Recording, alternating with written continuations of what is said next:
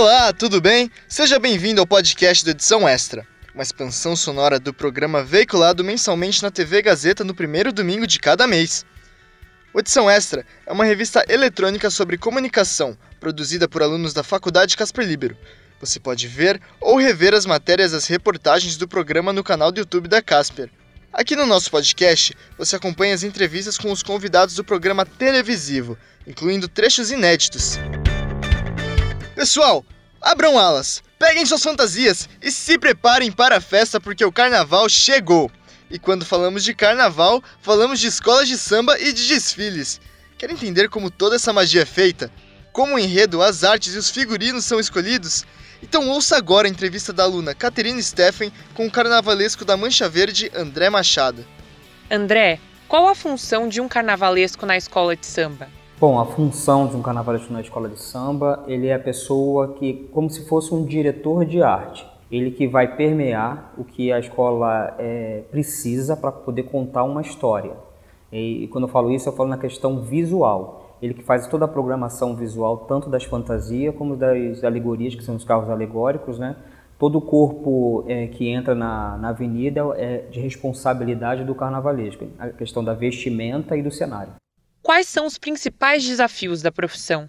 Eu acho que primeiro, a primeira, eu sempre falo isso, assim, o maior desafio do carnavalesco, é, independente da escola que trabalhe, é conseguir atingir o coração do componente, porque é o componente que acho que é a ferramenta principal, é o protagonista da festa, ele tem que ficar se sentir confortável com a história que ele vai contar, acreditar naquela história para poder o nosso desfile fluir de uma forma é, bem satisfatória para a gente poder ganhar o título. É muito legal quando o componente que está vestindo uma fantasia sabe o significado daquela fantasia, ele vai cantar com mais afinco, com mais vontade.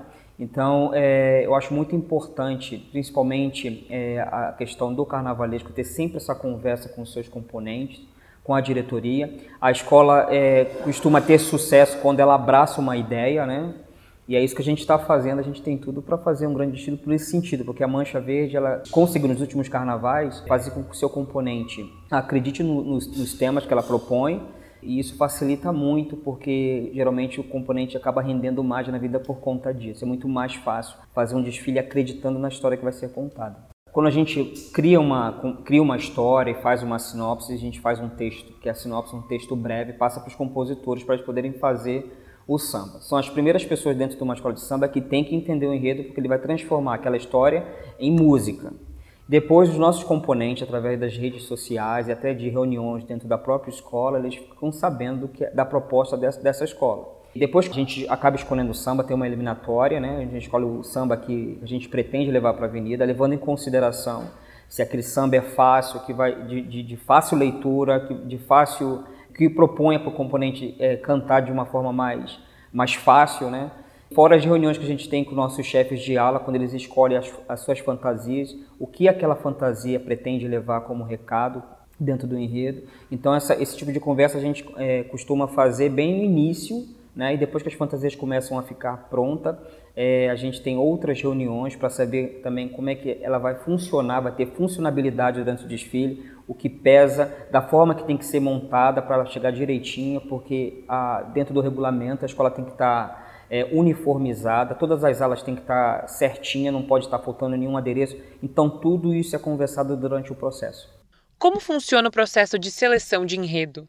Quando eu falo enredo, é, não é o samba, é, é a história, a história que a gente pretende levar. Aqui na Mancha, quando eu entrei, já existia essa proposta de falar sobre o chachado. Tanto é que eu não estava aqui ainda e foi lançado no, durante o desfile das campeãs, né? Já tinha essa ideia que foi um sonho do, não foi um sonho. Ele estava assistindo a televisão, um canal de televisão, que eu não me recordo agora, que estava falando so, um documentário sobre o chachado. Ele se interessou e assim que eu entrei na mancha, ele falou assim, André, eu queria muito falar esse enredo. Vê se, vê se é, você acha que, que tem condição de levar isso para a avenida. E eu adorei o enredo, né?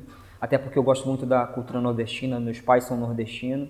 Eu acho que falar do Nordeste é muito pertinente no momento que a gente está vivendo. Teve, acabamos de ter uma eleição onde as pessoas julgaram muito o povo nordestino, então acabou nosso nosso tema virando é, bem atual, né? E a gente, esse é geralmente é, mais ou menos esse é o processo. A gente existe a questão, o presidente tem a palavra final do que a escola tem para levar para a avenida, mas ele também pede a opinião da pessoa que é responsável pela parte visual, né? E não só a parte visual, também pede é, alguma opinião sobre o pessoal da, da harmonia que são responsáveis pelo canto das pessoas, a, a galera do, da, do setor de, de composição do samba, para ver se aquele tema vai dar vai dar samba, entendeu? Tudo isso é estudado para a gente chegar num denominador comum e a gente acaba escolhendo um enredo. Em relação a, a, aos 13 anos ter montado o enredo, eu fui escondido primeiro porque eu tinha pouca idade, minha mãe não ia aceitar fazer e pegar uma responsabilidade tão grande. Levei a proposta para a escola já com os desenhos, né? E dentro de uma reunião, ele, olha, o presidente na época pediu a opinião de todos no final, antes de encerrar a, a reunião, e perguntou se alguém tinha alguma coisa para falar. E eu levantei o dedinho e falei assim, eu quero falar. Eu, ele perguntou, o que, que você quer falar? Uma criança de 13 anos, eu falei, eu tenho um enredo. E na época não foi aceito, porque era, eu era um, um menino, né? Como é que você vai ter responsabilidade de, de botar na avenida mais de 3 mil pessoas na época? Entregar essa responsabilidade para um menino de 13 anos. Mas eles gostaram muito do meu desenho. E como a escola também já existia a figura do carnavalesco, eles me colocaram na mão dele para poder elaborar todos os figurinos e a partir de então não parei mais, assim. E estou muito contente de estar nessa história toda até hoje. O enredo da escola é a história, assim, é o tema, o que a escola pretende levar para a avenida. É, a partir daí, né, é, tem a figura do carnavalesco que faz toda a pesquisa e através de livros e internet e monta a história, faz uma sinopse que é um breve do enredo e passa para os compositores fazerem o samba. Esse ano apareceram 23 sambas na mancha, 23 composições e mais ou menos em média, cada composição tinha em média cinco compositores. Eles têm uma conversa comigo para poder falar sobre o que a escola pretende. Entrego a sinopse, né? Mas a gente tem, geralmente tem uma conversa para saber quais são os pontos principais que a mancha vai levar para a avenida. Acabando essa fase, os compositores vão para casa, acabam escrevendo os sambas, né? E depois retornam para uma eliminatória de samba enredo, onde a escola vai julgar qual o melhor samba dentre os que foram inscritos. E acabou essa fase, a gente escolhe um samba. Paralelo a isso, o carnavalesco vai começa a desenhar todas as fantasias e as alegorias, né? E depois começa a chegar a galera para fazer a reprodução de cada roupa e cada carro alegórico carro alegórico são a, a, os carros, que as alegorias que são o cenário, que são os carros que vão ser com, com os destaques em cima, que vão durante o desfile contar uma história. As alas são grupos fechados que vão no chão, geralmente em média são entre 60 a 100 pessoas divididos em cada bloco. Como a gente tem quatro alegóricos, isso é no regulamento, são quatro carros alegóricos que as escolas têm que levar. Então, geralmente, entre um carro alegórico e outro é um setor. Então, a gente pega o enredo, divide entre quatro setores, cada setor conta uma parte desse enredo. A parte de finalização né, do, nosso, do nosso enredo, a gente divide, apesar de ser quatro, quatro partes, acho que a entrada é, é, é como se fosse um breve. E essa entrada da escola de samba tem, a, tem um abre alas, mas também tem uma comissão de frente que eles fazem um pupurri de tudo que a escola vai levar para a avenida. E o carro que fecha, é, geralmente é o ápice, é, é, seria a conclusão de uma história. Geralmente é o último carro alegórico onde acontece isso. Dentro do regulamento, as escolas têm a, setores que não podem faltar, seria a bateria, né, porque é o coração da escola. E geralmente, em média, vem 200 a 250 ritmistas. A ala da baiana também é obrigatório, e a ala das crianças geralmente é, são colocadas no, nos carros por questão de locomoção. E a, e a ala das baianas não, não existe uma idade limite, né? Enquanto elas puderem estar com aquelas fantasias pesadas, elas estão desfilando. E geralmente baianas são, apesar da bateria ser o coração da escola, a gente fala que a, a baiana é a alma, porque muitas baianas foram filhas né, de, de outras baianas e já passaram por vários setores na escola, já foram portas-bandeiras, já foram passistas e acabam sendo baianas né, no futuro. E tem a velha guarda, a Mancha é uma escola de samba que não tem velha guarda ainda, porque é uma escola nova, né? mas assim também não é obrigatório ter a, a, a velha guarda, que são as pessoas mais experientes dentro da, dentro da escola de samba. O que constitui o enredo de uma escola de samba? Quais são os tipos? Existem diferentes tipos de enredo, né? Tem os históricos, né? Geralmente está contando uma história que é verídica. Tem o enredo abstrato, onde o carnavalesco pode inventar qualquer história, e acho que até facilita, porque você não precisa do apêndice histórico, né? não precisa se aprofundar naquilo. A gente também, dentro do carnaval, a gente fala que tem os enredos afro, que não deixa de ser históricos, né? mas assim, a gente tem, a gente passa a contar é, elementos da, da, cultura afro, né? Tem outro que é o indígena que faz da mesma forma. Né? O enredo, como eu falei, é a história, né? A gente tenta contar, pegar essa história, independente se é uma história milenar ou não, que seja uma história muito abrangente, mas a gente tenta condensar o máximo possível dentro do, do que a gente tem de alegoria e o número de fantasias para serem contadas. A gente às vezes passa de forma bem rasa em alguns assuntos, pensando em poder agilizar né, o entendimento, ficar muito mais fácil o atendimento. Apesar da gente fazer carnaval para jurado, mas existe uma preocupação também, principalmente do carnavalesco, das pessoas que estão na arquibancada e das pessoas que estão em casa a entenderem a história, apesar que eu acho que as pessoas que estão em casa é muito mais fácil entender porque tem a questão da legenda, né? então as pessoas conseguem acompanhar melhor, mas a gente tenta é, dentro do nosso enredo, dentro dessa história, passar algumas informações que sejam bem claras para as pessoas que estão em casa poder entender e as pessoas da arquibancada também. Depois que já definido, como funciona o processo de estudar o enredo?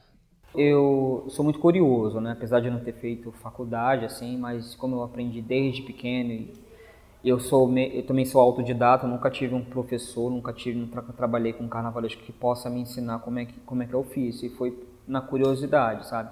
Então a gente procura, é, a primeira coisa que a gente faz é buscar na internet para ver qual o caminho que a gente pode tomar, o que é, visualmente vai ser legal, né?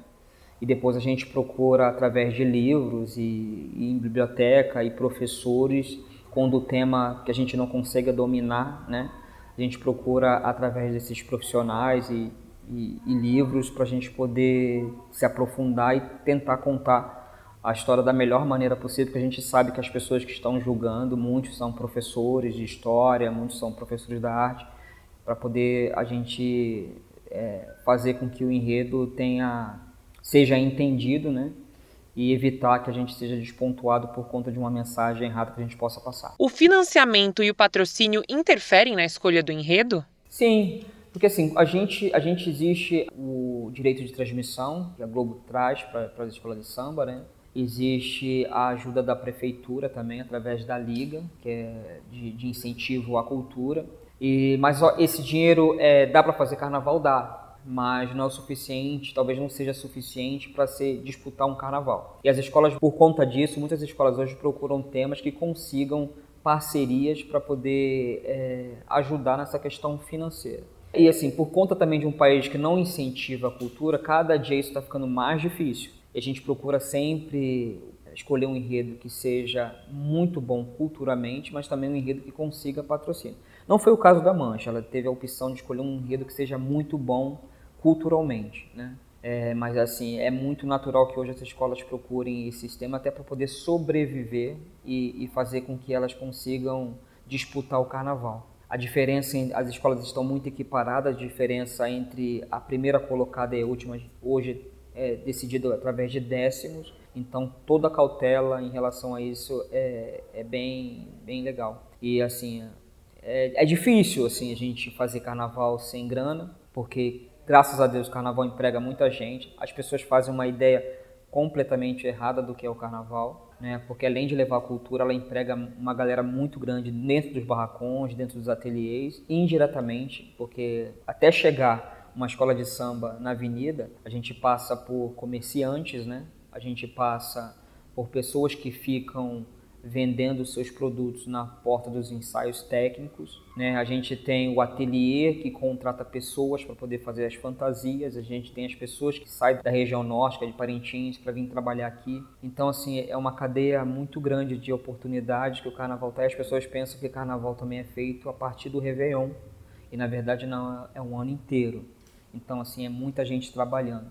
E se aqui hoje a Mancha Verde, que direto ou indiretamente a gente calcula que está empregando 120 pessoas, imagine 14 escolas de especial, mais as 8 escolas do grupo de acesso e dos grupos menores. Então, assim, é uma galera muito boa que precisa de grana. Geralmente são pessoas que não têm condições, às vezes, de, de ter um emprego, até por, por não ter oportunidade de emprego, né, e acabam procurando o carnaval. E como dentro do carnaval também a gente é, não é só ateliê de fantasia nem de alegoria, como eu falei, é, existem outras frentes de mão de obra que as pessoas acabam descobrindo futuramente o que elas gostariam de fazer, como macenaria, serralheria, a pessoa que está fazendo, esculpindo uma, uma escultura, enfim. Então o carnaval emprega bastante, eu acho que é importante esse incentivo cultural né? porque, como eu falei, é uma, é uma festa popular que consegue chegar muito mais fácil do que as demais eventos é, de uma forma muito mais fácil, muito mais rápida no coração das pessoas, assim, que na, principalmente da periferia, que não tem condições de, de entrar num teatro, sabe, de acompanhar a cultura como deve ser acompanhada. Pensando em jurados, quais são os critérios de avaliação para o enredo? Depois que a gente está a finalização, dez dias antes do carnaval, a gente monta uma pasta de jurado, que é um documento onde vai tudo que vai passar na avenida é colocado nessa pasta. Durante o desfile, os jurados vão acompanhando e eles vão tentando saber se tudo que está escrito está passando na frente dele. Aí existe uma preocupação muito grande com isso, porque, como eu falei, como as escolas estão muito iguais, assim, qualquer detalhe é importante para dar e tirar o título, para fazer com que a escola permaneça ou caia para o grupo, grupo de acesso. Então, a gente procura colocar o regulamento debaixo do braço. Né? É legal fazer também carnaval pensando no jurado, é legal, porque, como eu falei, hoje o que faz uma escola ter sucesso e permanecer nesse sucesso é a colocação que ela tem durante o carnaval, né? Mas a, a preocupação que eu tenho como profissional é ganhar o coração da escola. Eu faço carnaval para as pessoas que estão na arquibancada, para as pessoas que estão desfilando. É, acredito muito nessa, nesse poder que o carnaval tem, né, do, não só do carnaval, do espetáculo, como não muito mais do que fazer um carnaval para jurado, fazer um carnaval para o público. Vou dar exemplo de alguns carnavais, por exemplo, no Rio de Janeiro. Em 89, se eu perguntar para as pessoas quem foi a campeã do carnaval, as pessoas não vão lembrar que foi a Imperatriz Leopoldinense, mas vão lembrar muito do carnaval do Joãozinho 30, que falava sobre os mendigos, ratos e urubus, por conta daquela escultura do Cristo que veio coberta. Então, assim, campeonato legal, é importante, mas o espetáculo em si é muito mais. Ficou muito mais na memória o Cristo coberto, né, com uma frase do que o campeonato da Imperatriz que falava sobre a independência do Brasil. E isso é legal do carnaval, sabe? Fazer o carnaval para o público. Por mais que a gente tenha que andar com o regulamento debaixo do braço, a gente faz muito mais pelo espetáculo, pelo prazer de estar ali. O, o processo é muito gostoso, Talvez o, desfile não seja tanto para quem trabalha, mas é muito bacana quando você chega na avenida e você vê a satisfação do rosto das pessoas que durante o ano inteiro trabalhou e a alegria das pessoas na arquibancada de ver a escola, sua escola do coração, passar de uma forma magnífica na avenida, sabe? E é uma troca tão bacana entre nós que estamos no chão desfilando e as pessoas que estão assistindo.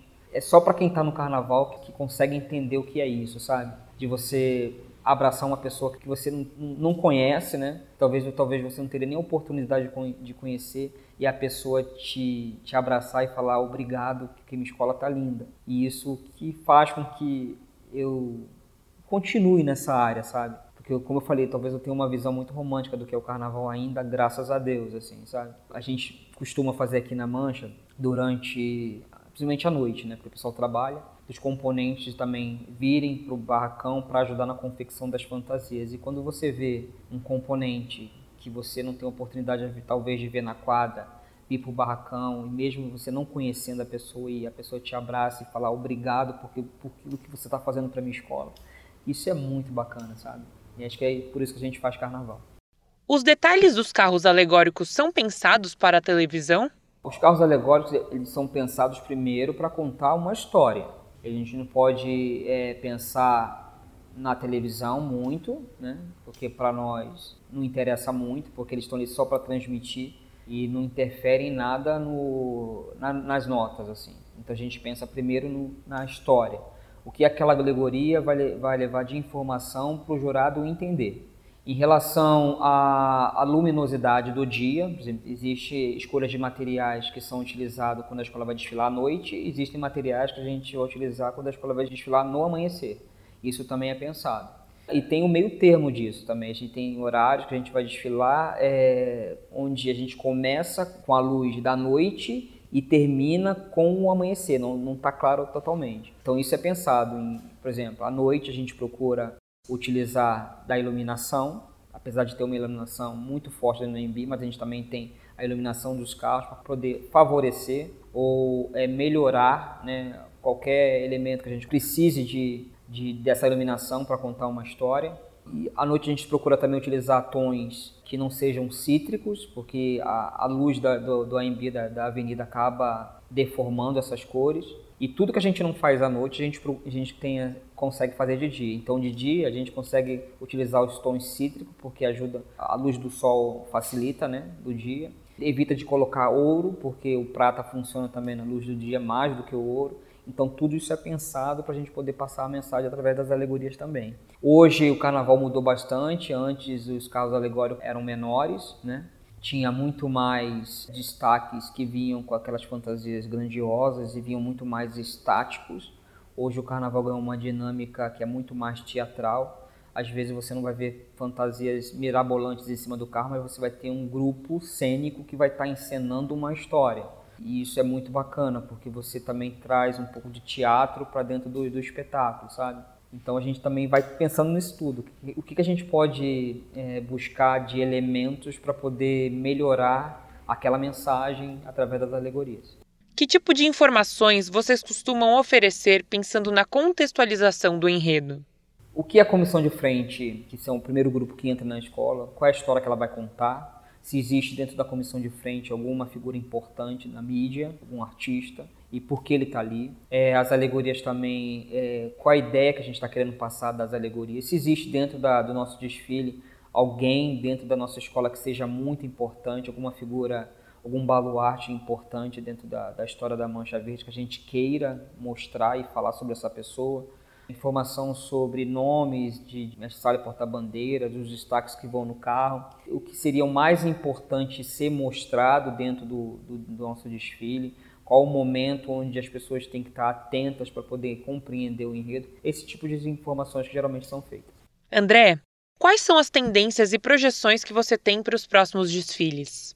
Eu acho que assim, a tendência que as escolas de samba estão buscando hoje é resgatar suas tradições até para não se perder, até para não deixar de ser escola de samba. Lógico, existe a questão da modernidade, onde o espetáculo é mais importante, talvez, do que até o que a escola está tá contando. Citar até o nome do carnavalesco, que é o Paulo Barros, que trouxe uma nova, uma nova ideia de desfile de escola de samba que funcionou muito, né? As pessoas passaram a olhar mais para o desfile como um espetáculo quase é, circense, assim, sabe? Isso contribuiu bastante, fez com que as pessoas é, olhassem. Mas, por outro lado, a gente não pode jamais esquecer as tradições, que eu acho que, que é muito importante. Tentar buscar o meio termo, sabe? Você acaba deixando de ser escola de samba. E a função primordial de uma escola de samba é ensinar o samba, sabe? Por isso que tem esse nome. Não é uma é, escola de espetáculo, é uma escola de samba, sabe? E isso que a gente tem que tomar esse cuidado. E a tendência é, em relação a, eu acho que é isso, a escola estão tentando resgatar. Tanto é que, por conta que eu estava falando sobre a questão de, de bancar, financiar essas roupas da comunidade, é porque lá atrás as escolas de samba tinha sua comunidade dentro da quadra. Os componentes faziam suas próprias fantasias, né? E era muito mais barato. Depois que passou a virar espetáculo, onde as pessoas passaram a, a, a bancar suas fantasias, né? E, e o, a comunidade começou a se afastar das escolas. Então está tendo um resgate. Mancha Verde, outras escolas eles estão fazendo. Estão barateando, ou então estão zerando a questão custo para o componente para trazê-los de volta. E isso nada mais é do que olhar para a tradição, sabe? Deu para perceber que tem muita gente e muito trabalho envolvido, né? Bem legal descobrir como são selecionados os enredos do carnaval e a importância que eles trazem nos desfiles. Agora eu já vou indo porque tá dando a hora de eu ir curtir a festa. Bom carnaval, pessoal! Fique ligado nos próximos episódios do podcast do Edição Extra, disponível nas principais plataformas de áudio. O Edição Extra é um projeto transmídia produzido por estudantes da Faculdade Casper Libero, com supervisão pedagógica do professor Rogério Furlan, supervisão operacional de Roberto Vilela e suporte operacional de profissionais dos estúdios, da Rádio Gazeta Online e da produtora experimental audiovisual. Podcast edição extra. Apresentação: Leonardo Kenji. Roteiro: Leonardo Kenji, Heloísa Rocha e Rogério Furlan. Produção de entrevistas: Isabela Delgado, Caterina Steffen, Lívia Carvalho e Tatiana M. Edição: Agnoel Santiago, o Popó. Edição de mídias audiovisuais: Nilson Almeida. Site e mídias sociais: Heloísa Rocha. Faculdade Casper Libero. Supervisão pedagógica da Rádio Gazeta Online e da produtora experimental audiovisual: Rogério Furlan. Supervisão operacional da Rádio Gazeta Online e da produtora experimental audiovisual: Roberto Vilela. Coordenadoria de Jornalismo: Helena Jacó. Coordenadoria de Rádio TV e Internet: Marco Vale. Operações da Faculdade Casper Libero: Antônio Viana. Gerente administrativo da Faculdade Casper Libero: Eric Wonhart. Diretor da Faculdade Casper Libero: Wellington Andrade. Fundação Casper Libero. Superintendente-geral da Fundação Casper Libero: Sérgio Felipe dos Santos. Presidente da Fundação Casper Libero: Paulo Camarda. Até a próxima!